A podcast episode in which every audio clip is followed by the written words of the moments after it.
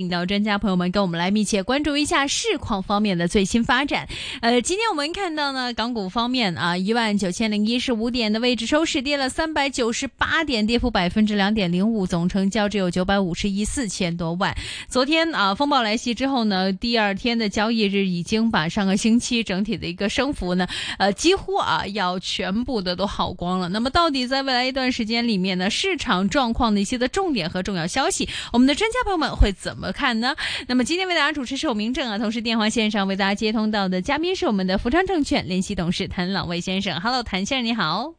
Hello，大家好。Hello，对于今天港股方面啊，又在一个窄幅区间波动，又回到了一万九千点的位置，您自己怎么看？符合您自己当初的一个预想吗？我觉得还可以啊，总体来说，当然内地经济的一个复常啊步伐，又在因为昨天的一些数据来证明还是非常缓慢，所以我觉得呢，市场还有一点点的失望。也是反映在人民币最近的一个弱势里面，嗯，但是呢，当然外头你看美元美汇指数也是因为美国的一个非农业新增职位和一个 CPI 的一个下跌的时情况之下了，美元最近是跌穿了一百的一个大关，那也是对人民币来了一个小小的提振。当然，我希望的不只是因为美元转弱。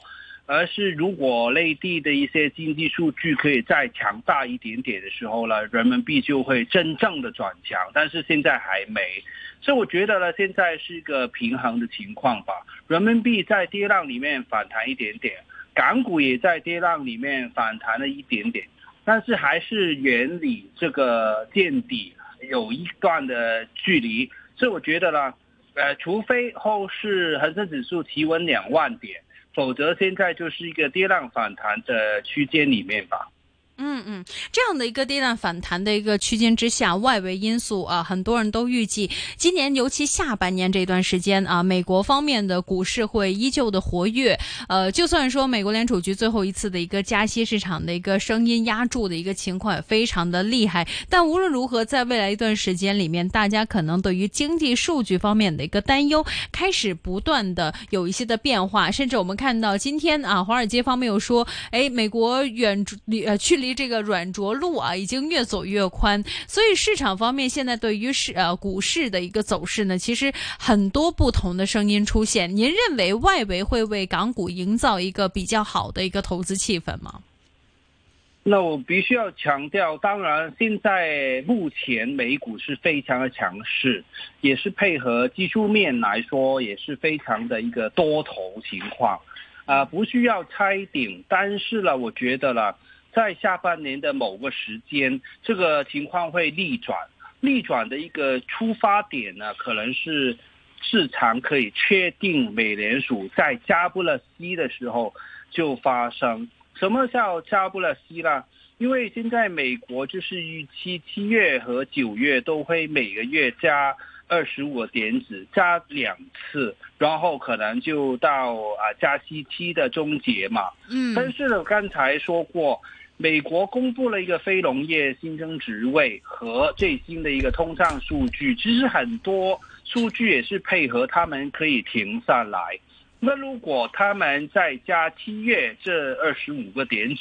然后所有数据都不配合他们在加的时候，那市场呢就会提早啊看死他们，然后加息。就在来到一个结束的情况了。你看，美元就是一个非常具体的一个反应。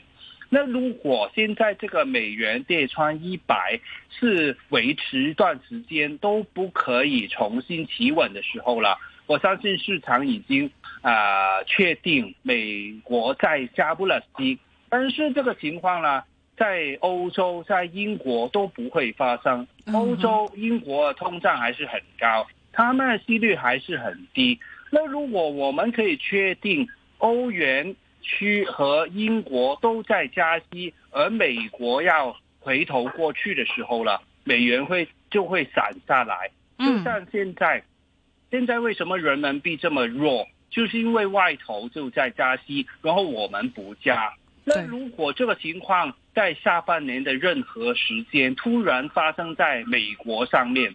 那美元就会散，美股美股也会有一个逆转的风险。当然，我不可以确定的告诉大家什么时候，因为我还在观望七月假期以后市场的反应。但是在美汇指数跌穿一百这个水平了，是比我预期来的更早。原本我是预计在年底发生，现在已经发生的时候，我是非常关注这个情况，什么时候美元会到了终结，然后这个是会对美股来说是是一个很大的警号。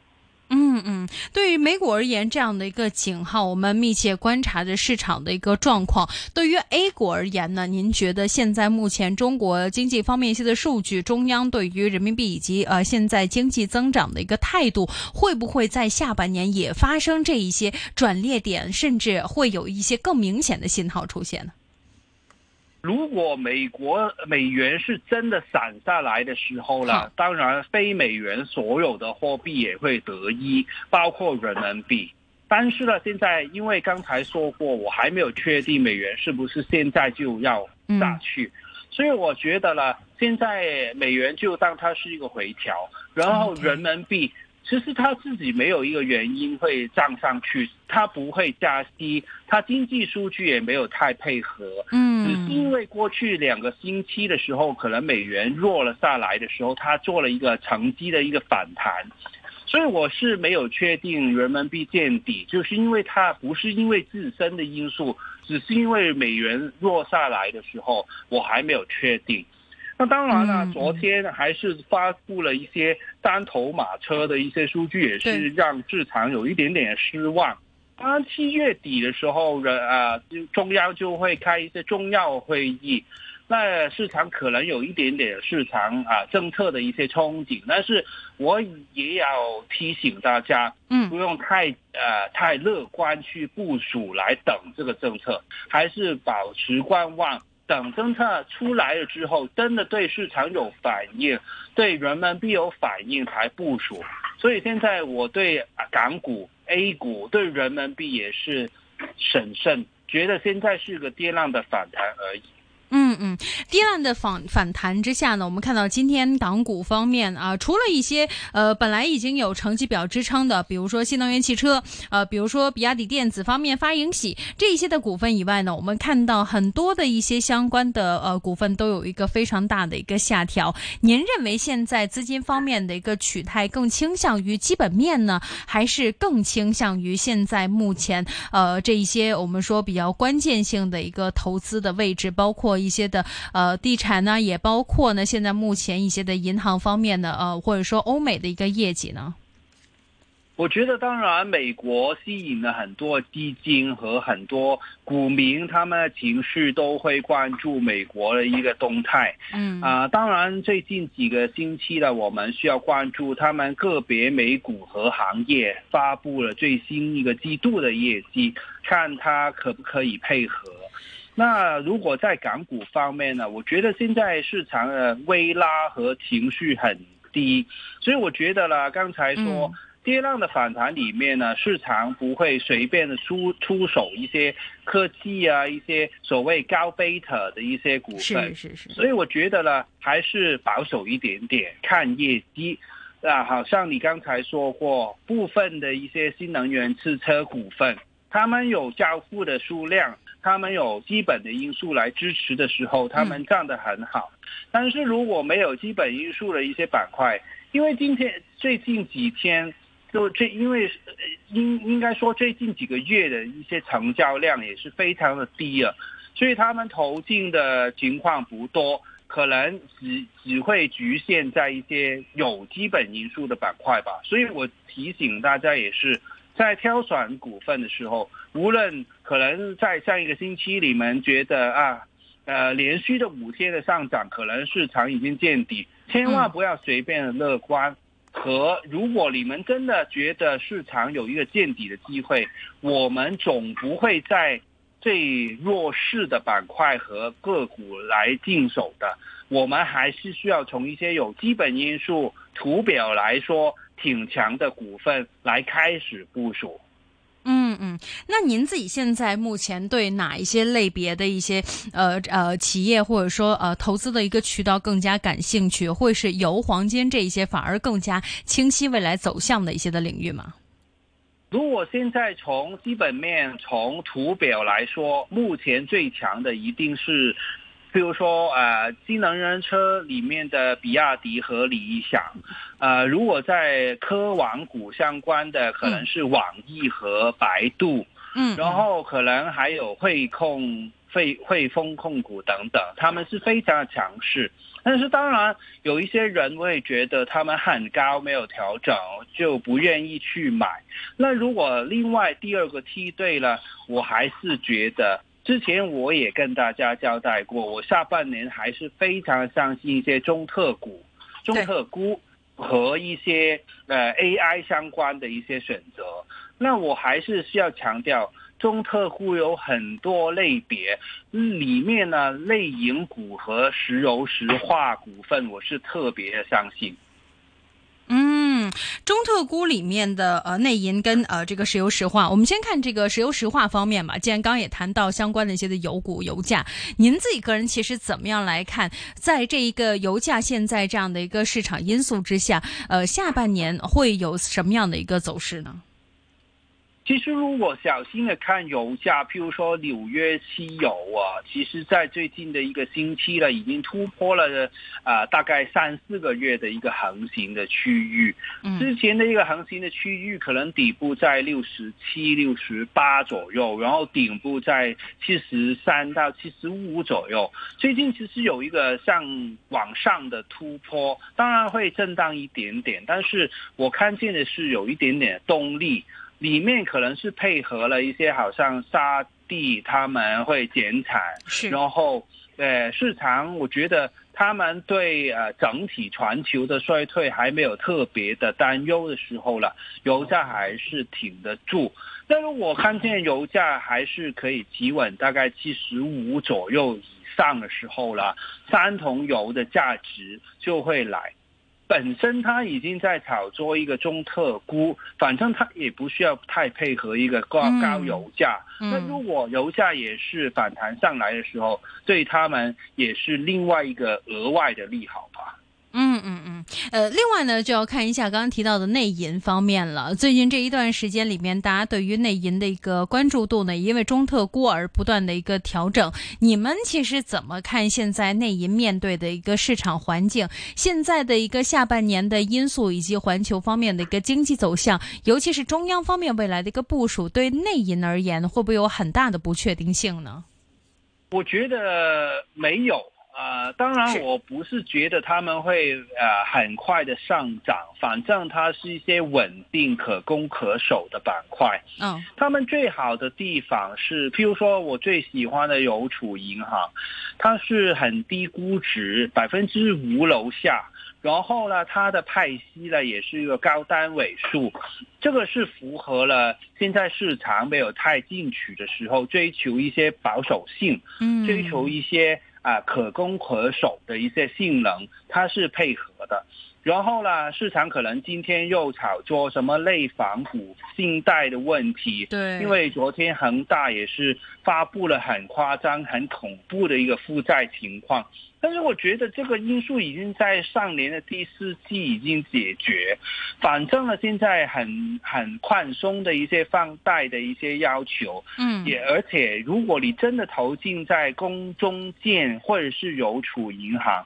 他们早就。减低了他们在恒大这些呃很高危的一些民企的一些 exposure，所以我觉得他们根本就不需要太让大家担心。反正如果现在市场，如果大家觉得人民币跌稳，恒生指数跌稳，然后来做一个抄底，用来做一个中长线的部署来说，我我还肯定类银股的稳定性现在还高，所以我觉得。如果大家组合里面呢，真的需要放进去一部分，在一个公中建或者是邮储银行其中之一吧。嗯嗯嗯，呃，另外今天呢，我们也看到市场方面对于呃，在未来下半年啊、呃，尤其上游方面的一个呃产业链非常的关注。现在原材料或者说有关的一些的贵金属方面，您其实持有什么样的看法？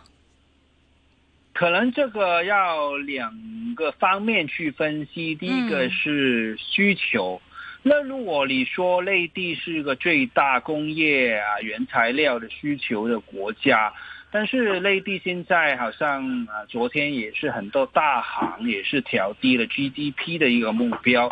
就算你相信是百分之五是一个全年的目标的时候，啊，我觉得市场还没有对啊啊原材料的一个需求有一个很。高很热度的一个啊需求的一个预期吧，所以我觉得需需求这个我我挺保守的，但是另外一个因素就是美元嘛，